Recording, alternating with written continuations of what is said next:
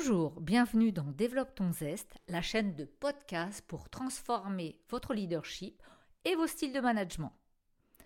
Bonjour, vous écoutez Happy Leadership, je suis Nathalie Rocher, entrepreneur, coach de dirigeants et sur ce podcast Happy Leadership, aujourd'hui nous allons voir comment donner du sens à un projet d'équipe ou à une nouvelle organisation, comment embarquer les équipes grâce à une vision fédératrice. Tout d'abord, on va démystifier la notion de vision. Ça veut dire quoi exactement? Qu'est-ce qu'on met? Il y a autant de visions. J'ai envie de vous dire un manager, un leader, une vision. On va clarifier aussi où sont vos collaborateurs. Et je vais vous partager aussi les éléments incontournables pour écrire cette vision. Ce que je vous propose, c'est peut-être aussi de vous caler dans un fauteuil. Alors peut-être que là, c'est pas possible, vous êtes dans votre voiture, dans le tram. En tous les cas, si vous réécoutez, parce que pour créer, pour que quelque chose apparaisse, il est important d'avoir un peu de vide pour prendre du recul, je vais vous proposer de regarder l'équipe et vous d'un hélicoptère. Ce pas de côté qui va vous permettre de mettre des mots sur une intention de manière simple, tangible, afin que vous puissiez identifier les changements que vous souhaitez pour votre équipe, votre organisation et aussi les ressources nécessaires pour une transformation durable.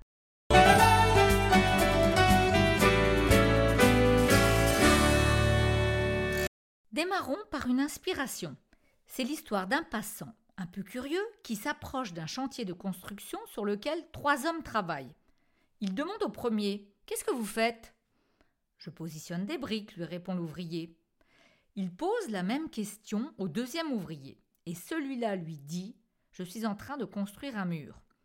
Il s'approche ensuite du troisième ouvrier, qui est en train de fredonner une chanson tout en travaillant, et lui demande aussi Qu'est-ce que vous êtes en train de faire?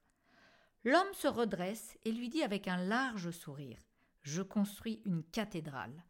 Alors cette histoire, c'est pas pour que vous vous mettiez à la construction, mais c'est plutôt pour vous dire que de votre intention vont naître beaucoup de choses qui vont inspirer les équipes.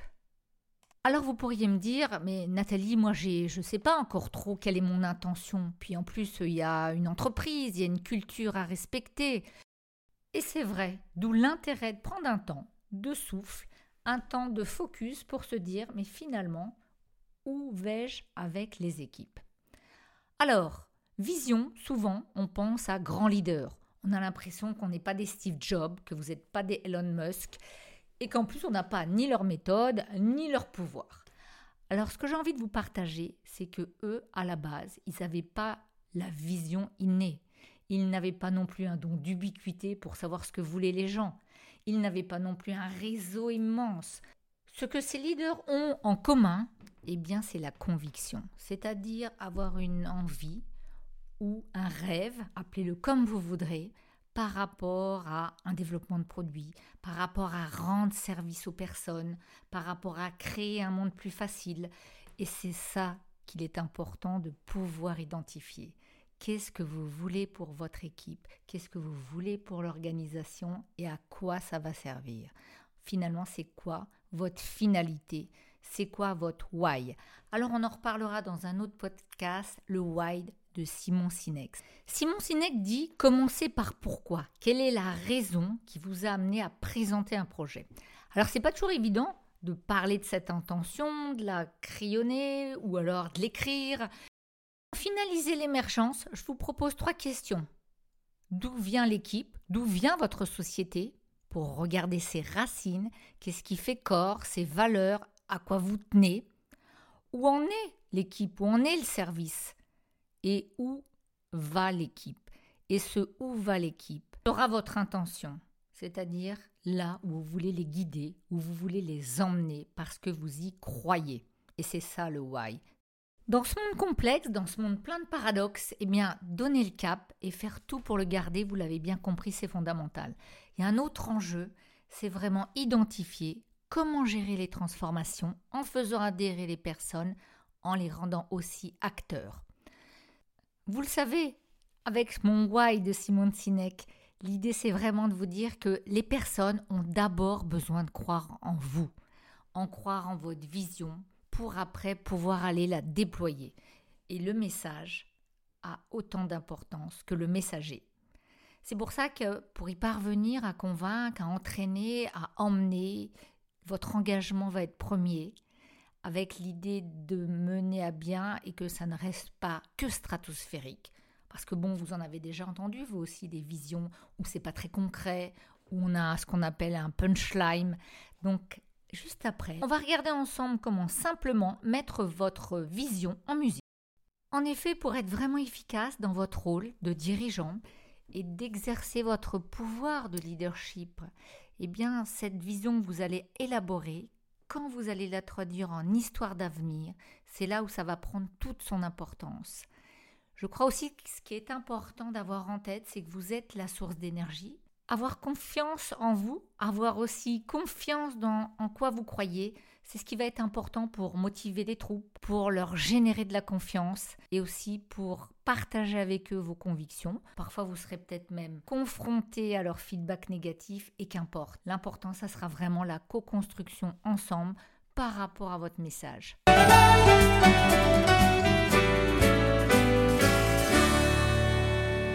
Après avoir clarifié et démystifié la notion de vision, clarifié où en sont vos collaborateurs et fait émerger votre intention, je vous propose de passer à comment la mettre en musique. Pour ça, je vais vous faire imaginer une échelle. Cette échelle, imaginez-la la plus droite possible, la plus facile à appréhender, avec des barreaux à tous les étages et surtout la plus alignée possible. Ça va être l'échelle de votre vision. Le palier numéro 1 est d'identifier quel résultat précis est-ce que vous souhaitez obtenir. C'est-à-dire quel est votre grand dessin, qu'est-ce que vous poursuivez, quel est finalement le but du but? Le deuxième palier, qu'est-ce que vous devez changer? Qu'est-ce qu'il va être important de modifier? Peut-être rien, hein, on ne sait pas, pour atteindre le résultat voulu. Projet, qu'est-ce qui vous tient à cœur Qu'est-ce que vous voulez incarner et en quoi ça va être important. Le troisième palier sera l'étape où vous allez identifier les valeurs de votre projet. Quatrième palier, comment développer les personnes.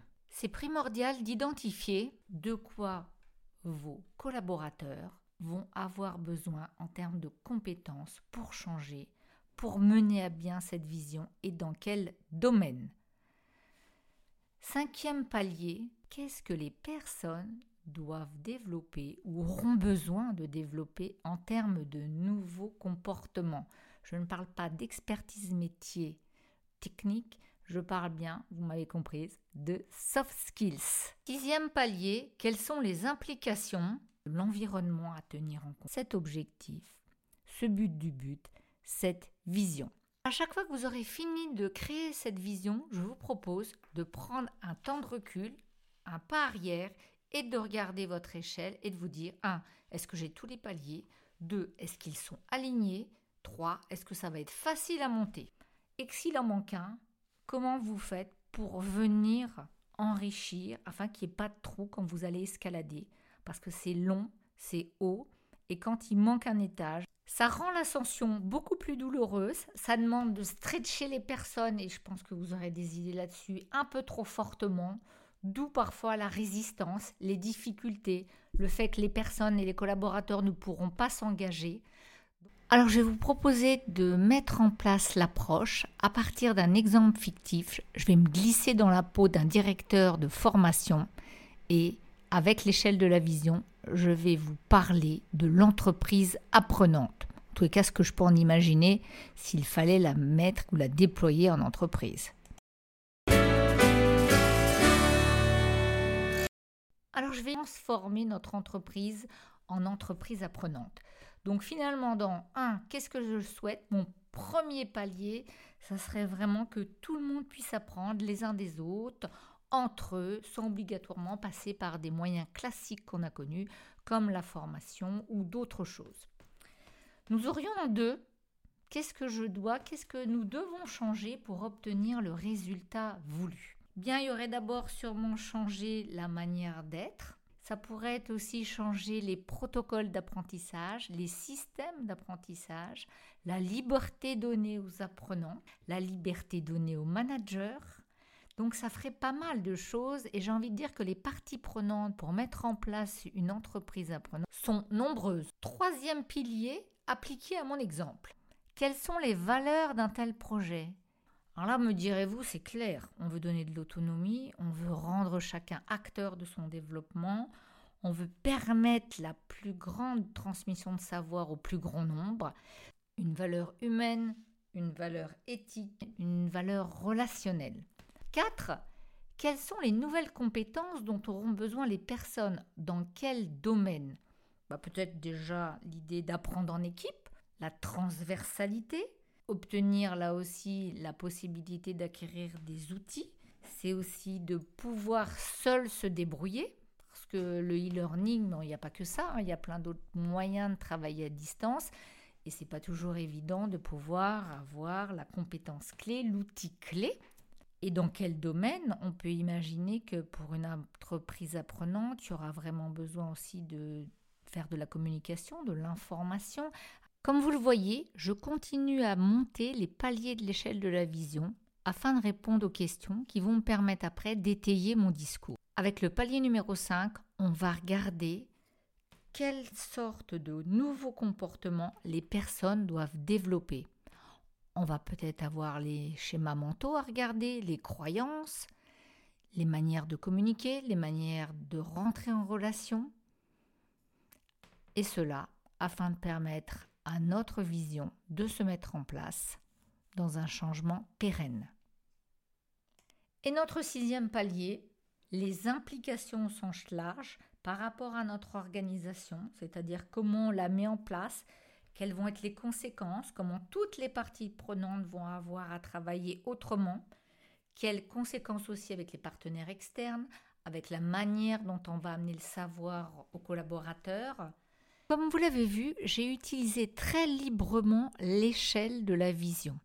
Je me suis permise de prendre cet exemple complètement fictif, me mettre dans la peau d'un DRH, d'un responsable de formation et répondre aux questions avec l'idée d'aller présenter cette vision, c'est-à-dire mettre en place une entreprise apprenante.